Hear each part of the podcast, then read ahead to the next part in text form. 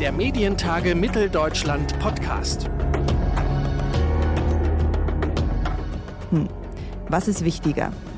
Fakten richtigstellen oder doch lieber den Lacher auf seiner Seite haben? Welche Rolle Satire in den Medien einnehmen sollten, darüber sprechen wir in dieser Ausgabe. Mein Name ist Theresa Nehm. Hallo.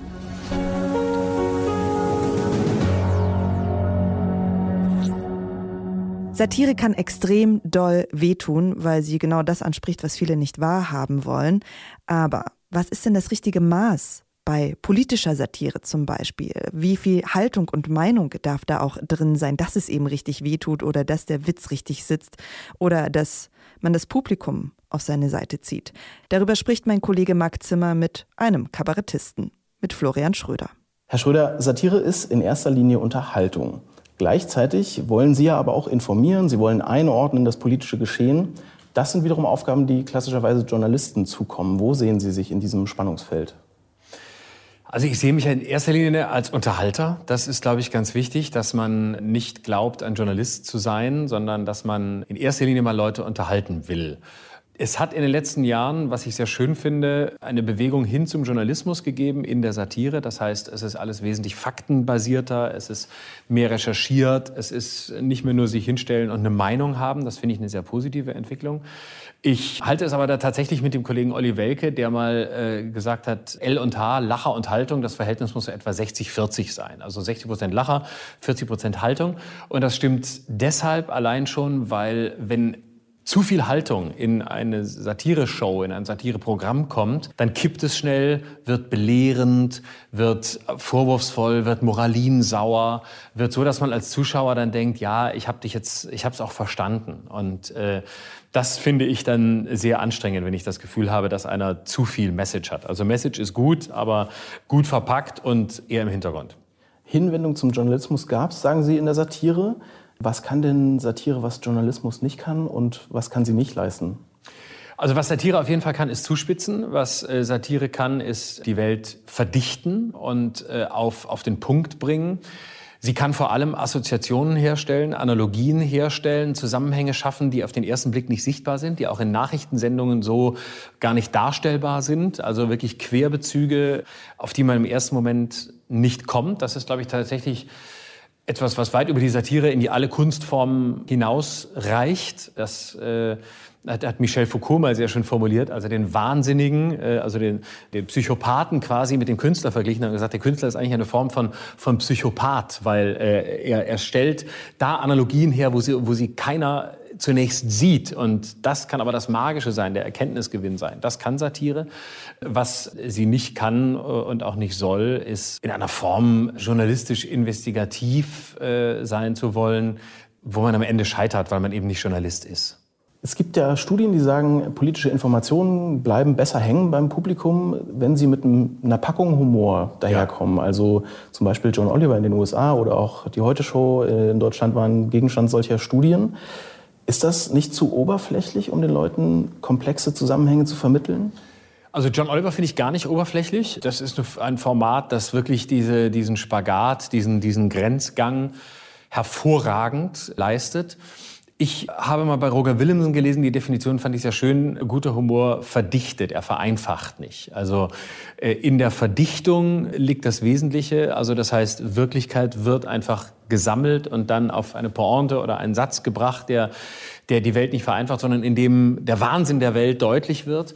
Und dadurch gibt es dann aber im Nachgang sozusagen wiederum eine Vereinfachung, die aber nicht die klassische Vereinfachung ist. Und das ist wichtig, also äh, zu unterscheiden. Die normale Vereinfachung wäre einfach, man, man schießt querfeld ein, sieht da eine Assoziation und da und versucht zwei Dinge zusammenzubringen, die nicht zusammengehören und hält es für eine Pointe.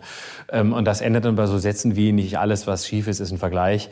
Und deswegen die Form von Vereinfachung sollte man vermeiden. Und dann äh, kann es in der Verdichtung sehr produktiv werden. Vereinfachung, sagen Sie, das ist ja auch ein Merkmal von Populismus und dem sehen wir uns sehr stark ausgesetzt, auch in den letzten Jahren. Sie haben jetzt bei den Medientagen auf dem Panel, auf dem Sie gesprochen haben, Mario Barth als äh, Populisten bezeichnet. Inwiefern sehen Sie ihn so? Das kann man festmachen an zwei verschiedenen Themen. Das eine war, als er über äh, Feinstaub und, und Stickoxidgrenzwerte in der Sendung gesprochen hat. Das war eine Nummer, die auf komplett falschen Zahlen basierte. Er hat sich dahingestellt und wollte einfach der Mehrheit der Deutschen, die natürlich auch sein Publikum darstellen, den Autofahrern gefallen und hat deshalb die Satire den steinigen Weg des sich auch unbeliebt machens an der Stelle vermieden und hat sich einfach hingestellt und gesagt, es ist so. Und äh, dramatisch ist, dass bei so einem großen Privatsender wie RTL das ohne Konsequenzen offenbar möglich ist, so, einen, so einen Quatsch zu erzählen. Das Zweite war, als er sich von Trump Tower gestellt hat und äh, gesagt hat, hier gibt es gar keine Demonstrationen, die finden das alle super, obwohl die jeden Tag stattfanden. Er war einfach nur zu einer anderen Tageszeit da. Und das ist dann, damit wechselt man wirklich die Fronten und das, das finde ich gefährlich. Und das, das Format Mario Barth deckt auf, ist ein im Kern populistisches, weil es sozusagen damit arbeitet, ich bin der Vertreter des Volks, gegen die da oben. Die sind die Bösen, die äh, verschwenden euer Geld, Steuerverschwendung und ich hole es euch sozusagen zurück.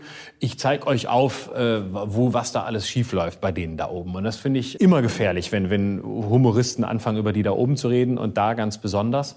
Ich war mal selber angefragt für eine Nummer, die ich abgelehnt habe, wo es darum ging, dass ein Maler in irgendeinem bayerischen Ort, einer Kleinstadt, ähm, ein, ein Museum bekommen sollte für eine Million Euro und die Stadtkasse war sowieso leer. Und dann sollte ich da hinfahren und nochmal zeigen, hier, so wird euer Geld jetzt auch noch für einen Künstler ausgegeben, den kein Mensch kennt. Und das fand ich eine so primitive Nummer, dass ich das abgelehnt habe, weil ich gesagt habe, erstens kenne ich den Maler gar nicht, zweitens bin ich gar nicht sicher, ob ich überhaupt sein Werk beurteilen könnte. Das ist ein, ein Kollege um ein paar Ecken. Und warum soll er nicht sein Museum kriegen? Und ob das dann am Ende für Steuerverschwendung ist oder nicht, kann ich doch überhaupt nicht beurteilen. Und das sind einfach Nummern, das ist äh, alles andere als Satire. Das ist einfach dann, da wechselt die Satire die, die, die Fronten auf die Seite des, des Populismus, finde ich furchtbar. Auf der anderen Seite gibt es äh, Leute wie zum Beispiel Jan Böhmermann, die fast schon Aktivismus betreiben, könnte man sagen. Ja? Also die sich aktiv auch in Politbetrieb einmischen. Geht Ihnen das zu weit? Nein, äh, das, ist, äh, das ist die Frage, was man macht und wie man es macht. Aber ich finde, äh, die Aktionskunst wenn sie gut gemacht ist, großartig. Also das Zentrum für politische Schönheit ist ja, ist ja auch so ein, so ein Beispiel, die an der Grenze zwischen Satire und ernsthaftem Aktivismus unterwegs sind, die aber die Grenze sehr klar ziehen, weil sie eben sagen, wir sind keine politischen Aktivisten, wir sind Künstler. Und wir haben einen moralisch-ethischen Anspruch, der ist sehr hoch. Und wir haben Aktionskunst als Form. Und wir, natürlich überschreiten wir die Grenze. Aber sie sind Künstler und sie irritieren. Und ich finde das eine ganz wichtige künstlerische Ausdrucksform.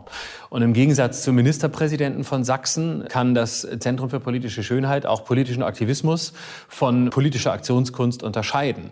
Was der Ministerpräsident nicht kann, was ich für ein, ein Zeugnis der geistigen Armut halte, dass er die identitäre Bewegung und das, was die tun, äh, mit dem Zentrum für politische Schönheit zusammenschmeißt ist. Also nur weil beide irgendwie Aktionen machen, äh, heißt das ja noch lange nicht, dass das was miteinander zu tun hat. Von der ideologischen Komponente mal ganz abgesehen und vom, vom Gesellschafts- und Menschenbild ganz abgesehen. Aber politische Aktivisten wollen politisch etwas Grundlegendes verändern. Politische Künstler wollen Kunst machen und dabei im zweiten Rang auch noch was verändern. Hm. Die Satirepartei Die Partei hat ja diese Grenze auch überschritten, ne? also von Kunst in die aktive Politik ja. und gestaltet wahrscheinlich wie kein anderer Künstler Politik mit, nämlich indem tatsächlich auch an Abstimmungen teilgenommen wird. Ja. Ist da für Sie eine Grenze erreicht oder finden Sie das sozusagen auch aus Satiriker-Sicht noch gut? Ich finde das sehr gut. Ich finde das deshalb gut, und das hat, glaube ich, gar nicht so viel mit, der, mit dem Satiriker an der Stelle zu tun, sondern ich finde es deshalb gut, weil es eine, eine produktive, eine aufklärerische Arbeit ist, die insbesondere Martin Sonneborn leistet. Und wer mal in ein Satireprogramm gegangen ist oder in ein Kabarett oder was auch immer Programm, wird relativ schnell feststellen, dass es da auch nicht nur um Lacher geht, wie gerne man glaubt oder wie gerne behauptet wird, sondern dass in jedem guten Satireprogramm ein anderes Moment stattfindet. Ein Moment von Traurigkeit, von Nachdenklichkeit, von Verlorenheit, von irgendwas anderem, was sich dem klassischen Pointenzwang entzieht. Und das hat sowas wie die Partei oder Martin Sonneborn eben zum Programm erklärt. Wir sind die Grenzüberschreitung. Und solange ein Satiriker antritt und sagt, wir, wir machen Spaß, wir sind eine Spaßpartei, ist aber am Ende ernster meint, als man geglaubt hätte, ist das ein völlig legitimer Weg. Ich finde es umgekehrt viel schwieriger, wenn man antritt, um ernst genommen zu werden, aber dann am Ende nur Spaß macht. Das finde ich viel problematisch. Führt es nicht zu einer größeren Politikverdrossenheit, wenn man den Leuten immer wieder vorführt, dass man sozusagen als Spaßpartei auch es bis ins Europaparlament zum Beispiel schaffen kann?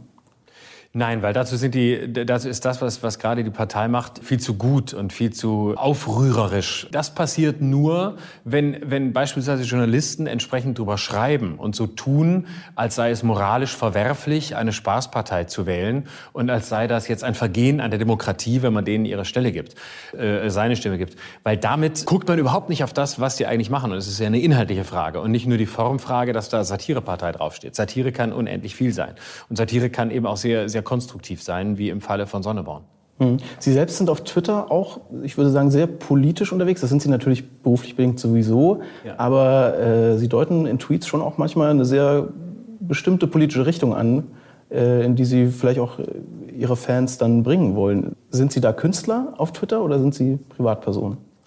Äh, Privatperson bin ich in der Öffentlichkeit überhaupt nicht. Also es gibt äh, eine gewisse Deckungsähnlichkeit zwischen dem, was ich öffentlich mache und was ich privat sage. Aber alles, was ich öffentlich äußere, äußere ich letztlich in der Kunstfigur, die bei mir natürlich nur näher an mir selber ist, weil ich mich schon äußerlich nicht verkleide wie andere Figuren. Deswegen gibt es natürlich eine gewisse Überschneidung.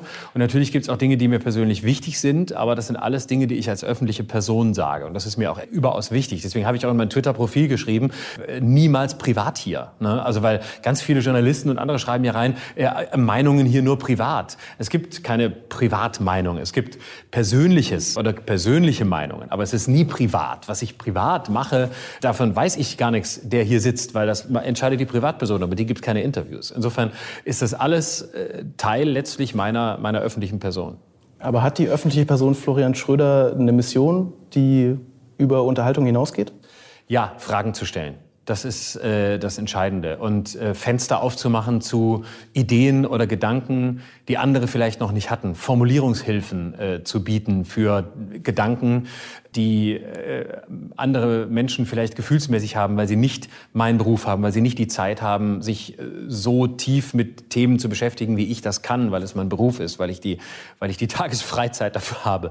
Und da was anzustoßen und in, in Frage zu stellen, äh, das ist eigentlich äh, die Beschreibung meines Berufs. Also ich finde eine wunderbare Definition von, von der Biologin Donna Haraway, die mal gefragt wurde, ähm, was sie eigentlich will in ihren Studien, hat sie gesagt, äh, Sehhilfen schaffen für die Wirklichkeit.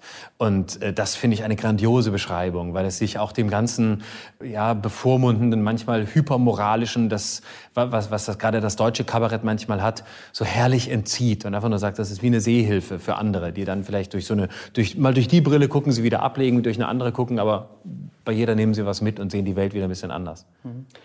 Nun sind wir ja auf den Medientagen Mitteldeutschland. Es geht hier sehr viel auch um ostdeutsche Realitäten und Identitäten in Ihrem Beruf, der nun auch per se politisch ist, wie wir festgestellt haben. Stellen Sie da Unterschiede fest zwischen Ost und West?